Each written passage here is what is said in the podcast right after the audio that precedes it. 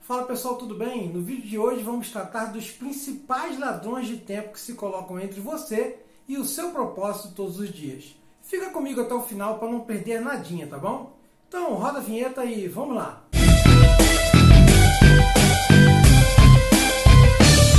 Para você que não me conhece, eu sou o Fábio Soares e esse é o canal Filosofia Contemplativa. Para um pouquinho aí, faz a inscrição e deixa a curtida no vídeo para ajudar o canal, beleza? Ah, não deixe também de marcar o sininho das notificações para ser avisado nos próximos vídeos. Considerações ok? Vamos lá. É inegável que nosso mundo ficou muito complexo. Pergunte para seus pais e avós como era um dia de trabalho antes da era digital e perceba que hoje você trabalha muito mais do que eles pelo simples fato de que você não trabalha só quando está no trabalho. As redes sociais e os serviços digitais propiciaram grande agilidade pelo preço de nos dar mais escolhas em um dia do que nossos avós tinham em um ano. Muito do que acreditamos ser uma facilidade é, na verdade, distração e trabalho grátis. Como, por exemplo, seu aplicativo de internet banking. Antes você ia até uma agência e solicitava uma operação que alguém fazia e pagava uma taxa ao banco, ou fazia parte do pacote da sua conta, não sei. Hoje você abre o celular, precisa lembrar de uma senha, outra senha, pegar um token, colocar sua digital e fazer todo o serviço. E ainda assim ter uma taxa cobrada por tudo isso. O trabalho grátis se alia à complexidade de todas as suas decisões da vida. Muitas vezes, antes mesmo do café da manhã, você já absorveu diversas notícias, fotos das redes sociais, já decidiu muitas coisas, respondeu e-mails ou fez coisas complexas online. Enquanto fazia tudo isso, você se distraiu muito e provavelmente demorou para começar a trabalhar e estudar e parou algumas vezes porque essa complexidade do mundo moderno continua te chamando. Seu celular apitou, suas redes sociais chamaram sua atenção. Você ligou a música, desligou, ligou de novo, conversou com um amigo no chat. Hoje é como se a nossa mente fosse uma criança solta no parque de diversões. São muitos brinquedos, é até difícil de escolher um. Eu quero te chamar a atenção só para uma coisinha. Existem duas pessoas que assistem esses meus vídeos aqui.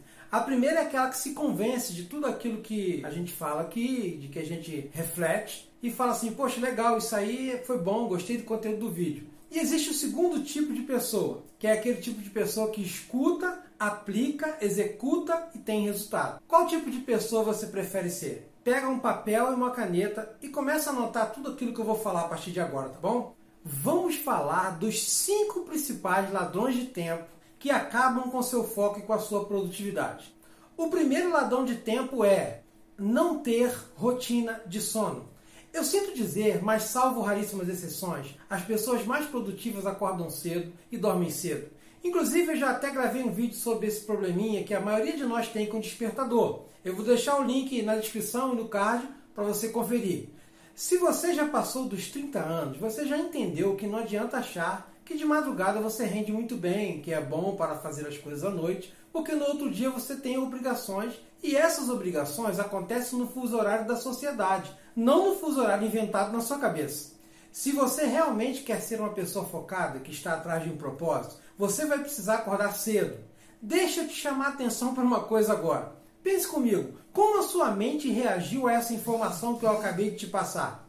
Se for uma reação negativa, é porque eu e você fomos condicionados a achar que acordar cedo é ruim. Questione isso aí na sua mente, tá? Não importa o quanto motivado você seja, você vai perder muitas horas produtivas se não souber usar a sua manhã. Por mais que você me diga que adora viver à noite e que trabalha melhor, seu corpo não vai concordar com isso. Pesquisas comprovam que os trabalhadores noturnos sofrem inúmeras consequências em seus organismos sendo majoritariamente mais sedentários, com problemas gástricos e mais propensos a dores vasculares. A verdade é que o corpo precisa dormir à noite, consumir alimentos e se movimentar durante o dia, não o contrário. Você provavelmente acha que funciona melhor na madrugada, porque é o horário que existem menos distrações, mensagens de celular, notificações de redes sociais.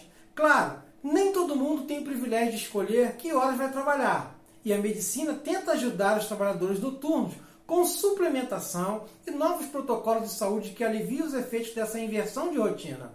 Mas se você tem esse privilégio de poder dormir na hora em que todo mundo também dorme, não jogue fora um hábito que provavelmente é uma romantização que você trouxe da adolescência sobre ficar acordado a noite toda.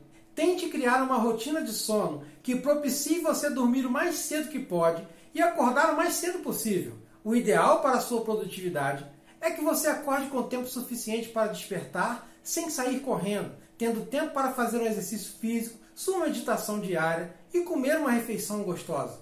O best-seller O Milagre da Manhã, de Hal Elrod, não se tornou um sucesso por acaso. No livro, Elrod descreve como ele conseguiu se tornar incrivelmente produtivo, acordando apenas uma hora mais cedo do que estava acostumado.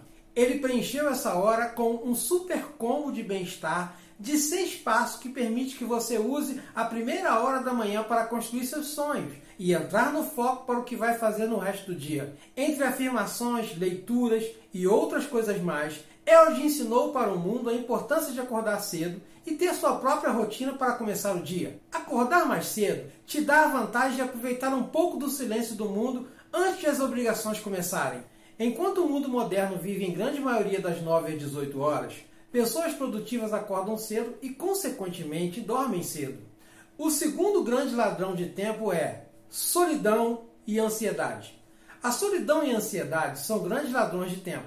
Pergunte para qualquer pessoa que ficou totalmente isolada, trabalhando em casa quando estourou a quarentena forçada do ano de 2020. Nos sentimos sozinhos, ansiosos, muitas vezes entediados, e a primeira reação é pegar no telefone, passar muito tempo olhando lojas online, lendo notícias, comendo coisas sem estar com fome ou rolando pelas telas das redes sociais. A distração também pode ser uma forma de compulsão. Aprender a gerir nossas emoções ajuda no nosso foco, fazendo com que você não se sinta mais caçando por uma interação que alivie esses sentimentos.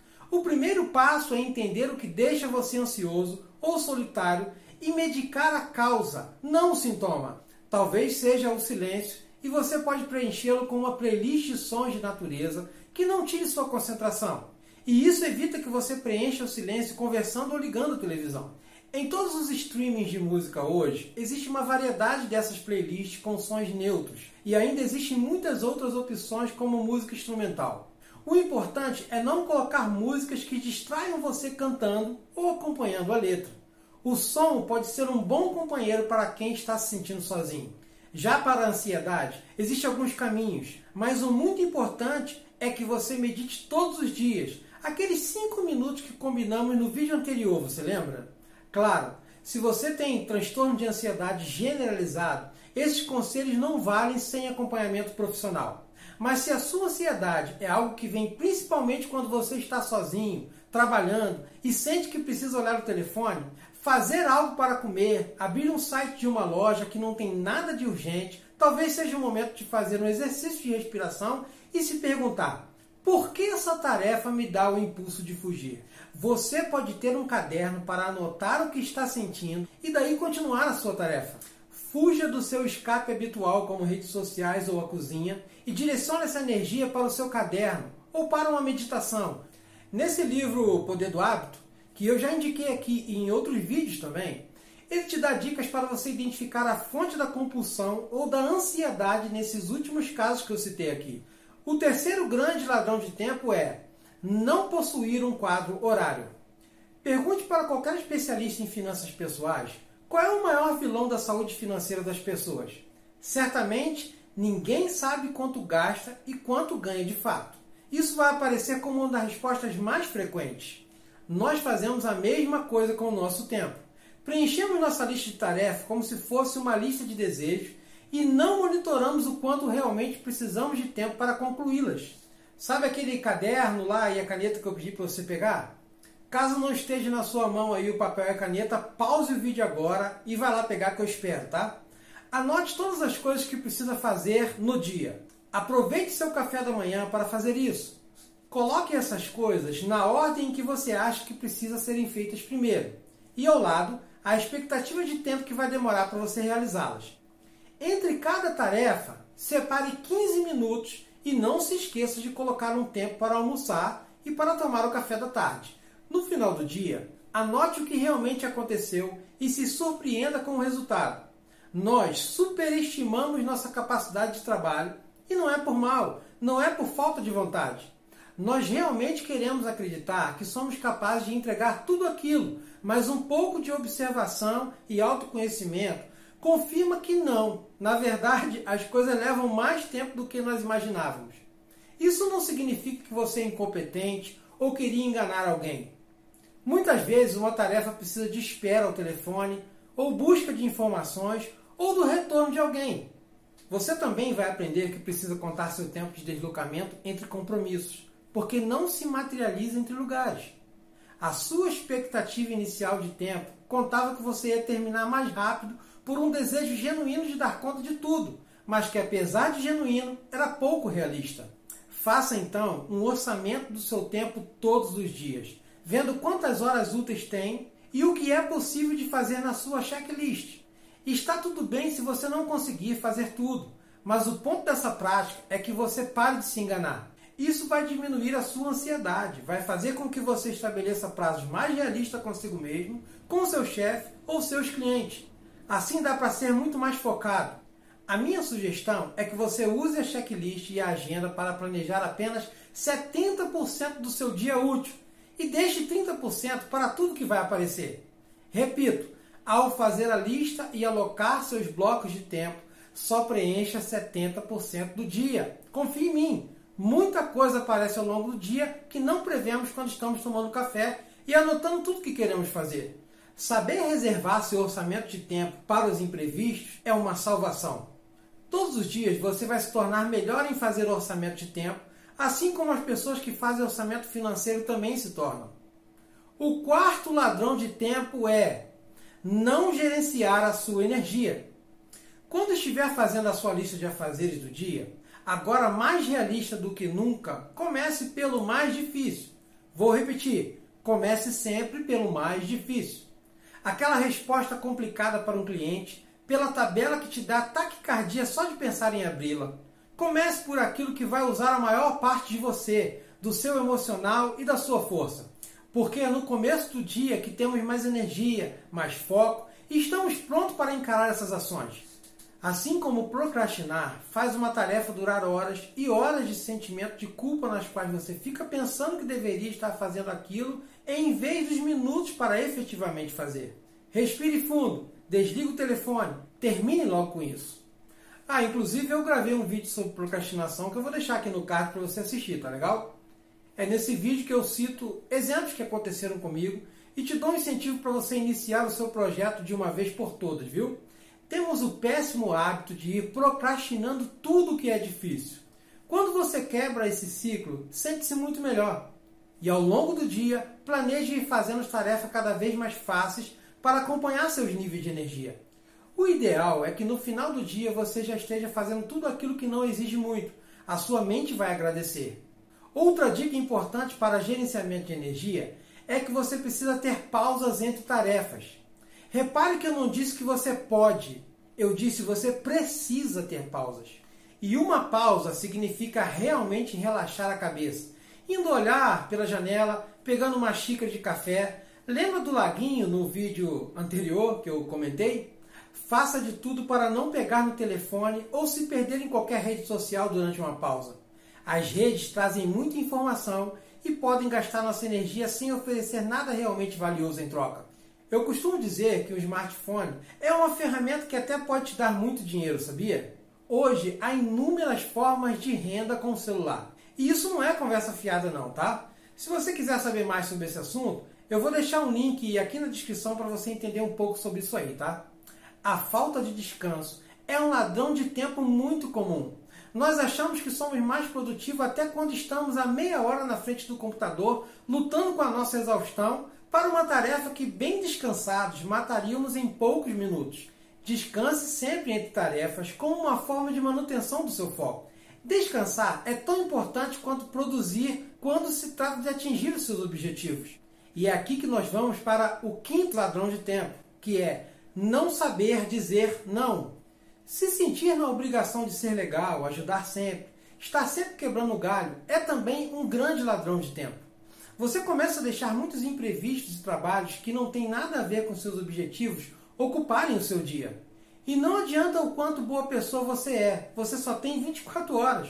Você e o Luciano Hang só tem 24 horas. Pense bem no tanto que ele faz enquanto você quebra galho dos outros. Dizer não é um dos grandes segredos para conseguir fazer o seu único propósito acontecer. Diga mais não do que você diz sim e sempre se pergunte se você tem realmente espaço na sua agenda para aquela nova ideia. Hoje, a grande maioria das pessoas sofre de FOMO, Fear of Missing Out, ou medo de perder as coisas em inglês.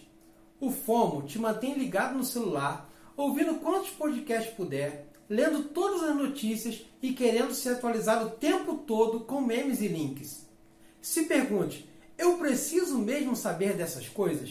Na verdade, tente lembrar das coisas que você lia na internet seis meses atrás. Qual era o meme da vez? E a dancinha do TikTok? Aposto que você não lembra. Isso porque não faz diferença saber dessas coisas. Procure se informar o possível para estar atualizado, mas não se envolva muito e nem gaste tempo com o que foge do seu objetivo. Estamos sempre seduzidos por tudo que deveríamos dar conta. Você combate o FOMO se souber qual é o seu propósito. Por isso ele é tão importante. Propósito é a fonte de todos os nãos. É o propósito que vai gerar a sua intenção para a semana, o mês e o ano. E acontece que quando o ano vira, você faz todas aquelas promessas e acaba não cumprindo nenhuma delas. Deixa eu te perguntar, você anotou tudo direitinho? Começa a colocar isso em prática e comenta aqui no vídeo qual está sendo a sua experiência com essa série de vídeos, tá legal? Então é isso, pessoal. Espero que você tenha gostado desse vídeo. Não esquece de deixar sua curtida e fazer a inscrição no canal. Esse foi o terceiro vídeo da série Foco e Produtividade para você que acompanha esse canal aqui. Eu vou deixar na descrição desse vídeo os links desses livros que apareceram no vídeo, tá legal? Eu vou ficando por aqui, meu nome é Fábio Soares e esse foi mais um vídeo do canal Filosofia Contemplativa. Porque pensar não custa nada.